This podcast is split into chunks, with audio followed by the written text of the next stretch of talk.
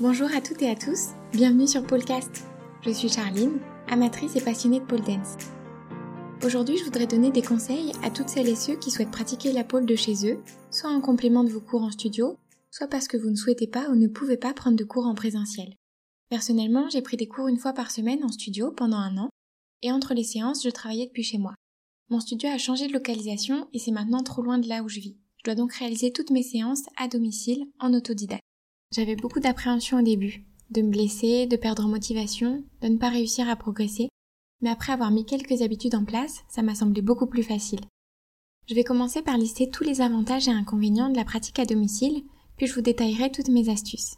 Je pense que la plus grosse difficulté à pratiquer seul, c'est de devoir se motiver. Il faut le trouver le temps dans sa semaine, entre le travail, la vie de famille, la vie sociale, les tâches domestiques. C'est pas toujours évident de dégager du temps pour organiser et réaliser une séance. Quand on a cours en studio, c'est plus simple. On sait que tel jour à telle heure, on n'est pas disponible. On a le cours de pôle et si on n'y va pas, on va louper des choses.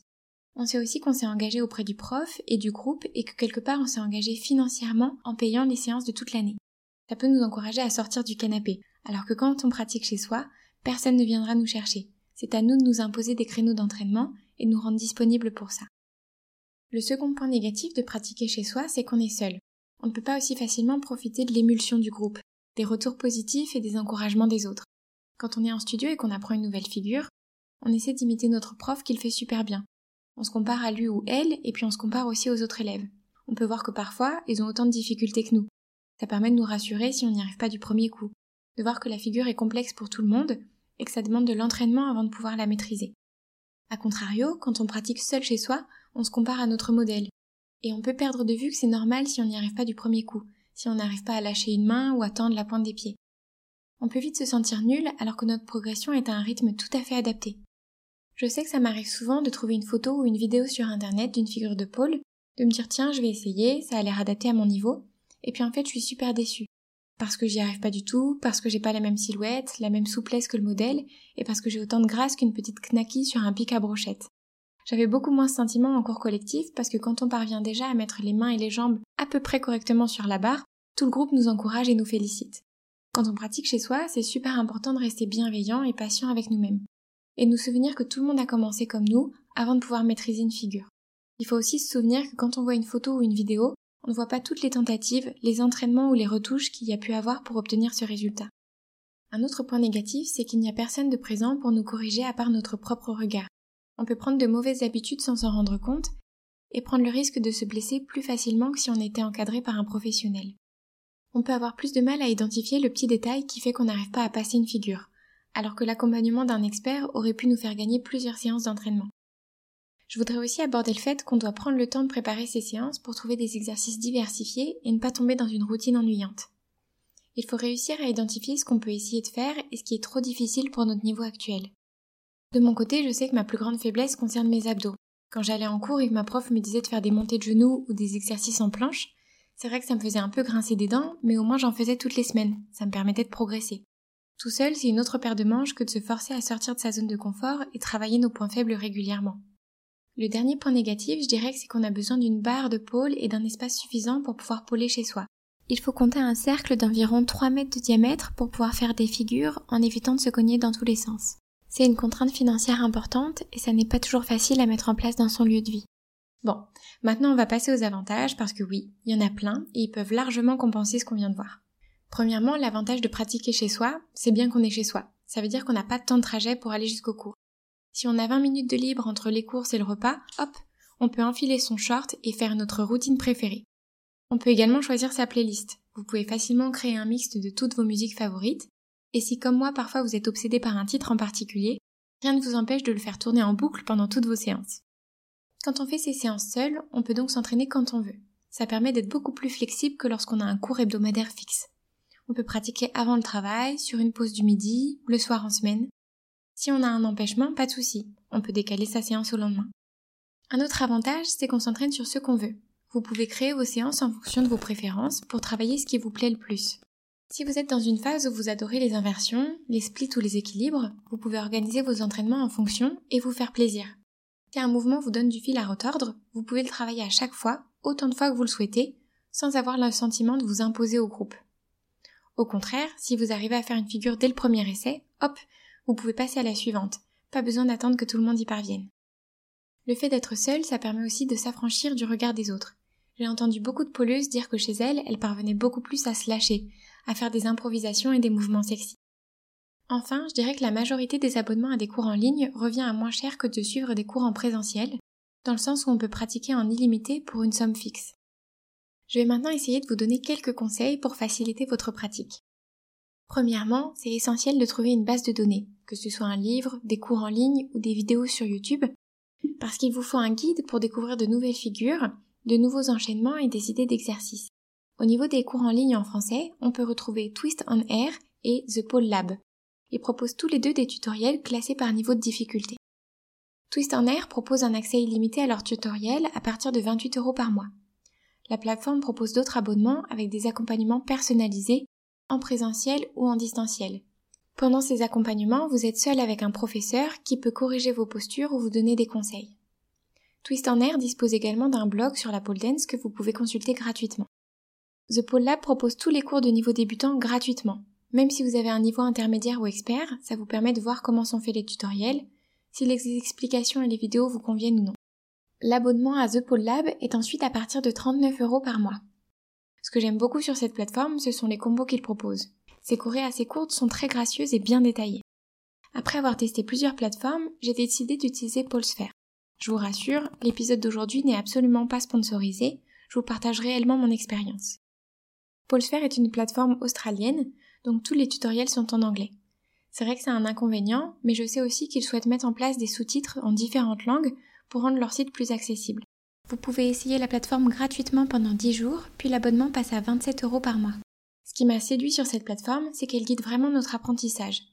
À chaque début de vidéo, ils indiquent ce qu'il faut absolument savoir faire avant d'essayer et à la fin de les vidéos, ils indiquent vers quel autre tutoriel on peut se tourner si on a bien réussi. Ça permet d'éviter de tester une figure beaucoup trop complexe pour soi et de se sentir démotivé. Ça permet aussi de voir toutes les étapes nécessaires entre notre niveau et l'apprentissage de telle figure. Par exemple, j'ai flashé sur le cherry top, mais Paul Sfer m'a indiqué qu'avant de me lancer, il fallait déjà que je maîtrise le basic tabletop. Et encore avant ça, le tabletop grip. Ça m'a permis de faire les trois vidéos dans le bon ordre et de ne pas me retrouver en difficulté. Polesphère propose des tutoriels réalisés par différents profs qui ont tous des styles très différents. Ça permet de tout tester. Après avoir trouvé les tutoriels qui vous conviennent le mieux, il est nécessaire de bien vous équiper. Pour vous entraîner à domicile, vous avez évidemment besoin d'une barre de pôle et de l'espace nécessaire pour faire les figures. Il faut au moins compter un cercle de 3 mètres de diamètre environ pour pouvoir bouger sans vous cogner partout. Pour celles et ceux qui n'ont pas encore de barre, je vous conseille de vous référer au prochain épisode, choisir sa barre de pôle, où je donnerai toutes les caractéristiques à prendre en compte avant de passer à l'achat. Vous pouvez également équiper votre barre d'un crash mat, c'est-à-dire d'un tapis épais fait pour amortir les chutes ou les chocs au sol. Pour faciliter vos séances, je trouve que c'est super important de pouvoir avoir tout votre matériel à portée de main et de pouvoir tout installer rapidement. Évidemment, l'idéal c'est d'avoir une salle dédiée où votre barre reste tout le temps fixée et où vous pouvez ranger tout votre matériel. Maintenant, tout le monde n'a pas cette chance. Moi par exemple, je dois déplacer ma table basse et un meuble pour pouvoir installer ma barre au milieu de mon salon à chaque fois que je veux pratiquer. Afin que ce soit moins contraignant, j'ai mis des patins sous les meubles, comme ça je peux les pousser plus facilement. J'ai également choisi une barre qui se monte et démonte très facilement. Maintenant, ça me prend moins de 5 minutes pour tout mettre en place et pouvoir commencer mon entraînement. J'ai également dédié un tiroir à mon matériel de pôle. Donc juste à côté de l'endroit où j'installe ma barre, j'ai toutes mes tenues, mon grip et mes gants, mes élastiques pour le conditioning et mon produit pour nettoyer la barre. Pour ceux que ça intéresse, moi j'utilise des chiffons en microfibre et un spray où je mélange un tiers d'alcool ménager et deux tiers d'eau. Le fait d'avoir tout votre matériel à portée de main, ça vous permet de gagner du temps, d'éviter d'aller chercher la tenue dans une pièce, la barre de pôle dans une autre, etc.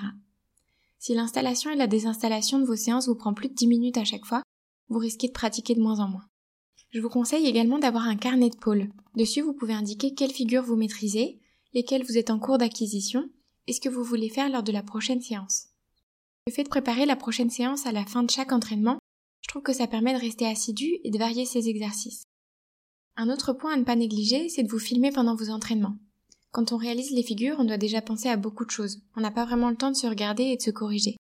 C'est beaucoup plus facile de se filmer pendant qu'on pratique, de regarder ensuite et de voir ce qui peut être amélioré.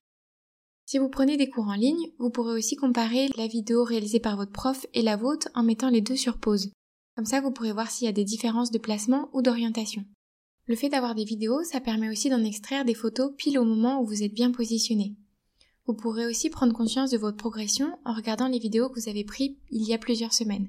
Parfois, on en conserve une en se disant que c'est vraiment notre meilleure performance, et puis quelques mois après, on la revoit et on sait que notre technique s'est améliorée depuis, qu'on peut faire des choses plus complexes, plus longtemps, avec plus de spin. Un autre conseil que je pourrais vous donner, c'est d'essayer de vous rassurer et de sécuriser votre pratique. Si vous mettez un crash mat en place, ça vous permettra déjà de vous dire que si vous tombez, vous n'allez pas vous casser quelque chose. Le tapis est fait pour vous retenir et pour amortir vos chocs. Si vous utilisez un grip ou des gants, ça va aussi vous rassurer de savoir que vous allez pouvoir bien tenir sur la barre. Le fait de nettoyer régulièrement votre barre, même pendant votre pratique, c'est ça qui va vous permettre de bien agripper et de pouvoir sécuriser vos figures. Si vous réalisez une figure un petit peu complexe comme une inversion pour la première fois, je vous recommande fortement de l'essayer d'abord depuis le sol. Par exemple, si vous tentez le cupidon, vous pouvez tout à fait le faire en gardant la jambe du bas au niveau du sol. Comme ça, vous allez déjà voir quels sont les muscles qui doivent être mis en jeu, est-ce que vous avez l'équilibre et la souplesse qui vous permettent de maintenir la figure avant de le tester depuis 1m50 de hauteur? Mon dernier conseil serait d'essayer de trouver une communauté de pôleurs et de pôleuses où vous pourrez partager vos difficultés et vos progrès. Même si votre entourage vous écoute attentivement, quelqu'un qui ne pratique pas la pôle ne pourra jamais vraiment comprendre l'exploit que c'est de réaliser votre premier OpenV ou Aïcha. Ils ne pourront pas non plus vous donner de conseils pour dépasser vos blocages. Vous pouvez trouver des pratiquants de pôle sur Instagram ou bien des groupes sur Facebook comme Pole Dance débutant, Objectif Pole Dance ou La passion de la pole dance. Voilà, j'espère avoir pu vous donner quelques conseils ou recommandations utiles. Si vous avez une question, une remarque ou que vous souhaitez participer à un prochain épisode, vous pouvez me contacter par mail ou sur la page Instagram. Vous pouvez également retrouver tous les liens des sites internet que j'ai cités dans l'épisode d'aujourd'hui dans la description. Belle journée à vous